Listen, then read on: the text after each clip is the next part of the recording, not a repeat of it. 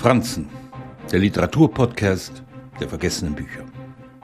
Was bleibt von einem Autor, dessen Antriebsfeder es offenbar war, in seinem literarischen wie journalistischen Werk Menschen zu beleidigen?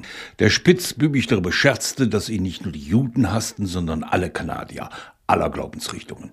Mordechai Riechler ist als Sohn eines jüdischen Schrotthändlers in Montreal aufgewachsen. Seine Figuren stolpern durch überaus komische Begegnungen und geben vor, dass ihnen nichts Menschliche fremd ist. Joshua Shapiro, der Held des Romans in Joshua damals und jetzt, ist Schriftsteller, prominenter Sportjournalist und gern im Fernsehen gesehen, um zu allem, was gerade eine Nachricht wert ist, seine Meinung abzugeben. Gleich zu Anfang begegnen wir ihm in Bedrängnis. Sein Ruf ist beschädigt, sein Körper in Mitleidenschaft gezogen und er selbst verkriecht sich im Sommerhaus seines Schwiegervaters, während er sich um seine Frau Pauline sorgt. Geschickt versteht es Riechler, die Zeitebenen zu schneiden. Leichtfüßig springt er in das Montreal der 1930er Jahre, um von einer Jugend als Sohn eines kriminellen Preisboxers und einer Stripperin zu erzählen begleitet natürlich von den üblichen Ladendiebstählen, dem Autodiebstahl, einer Zeit in der Besserungsanstalt.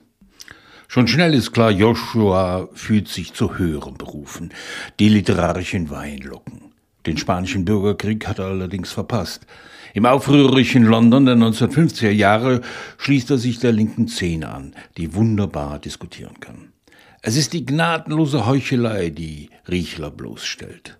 Als ein Held Joshua Pauline und ihren Kreis aufgeblasener Oberschichtsangehöriger kennenlernt, wird das Ganze zum Melodram. Hier der Junge aus der Unterschicht, der Erfolg hat, da die atemberaubende, wohlhabende Schönheit, nicht ganz klischeefrei, aber äußerst amüsant und satirisch gebrochen.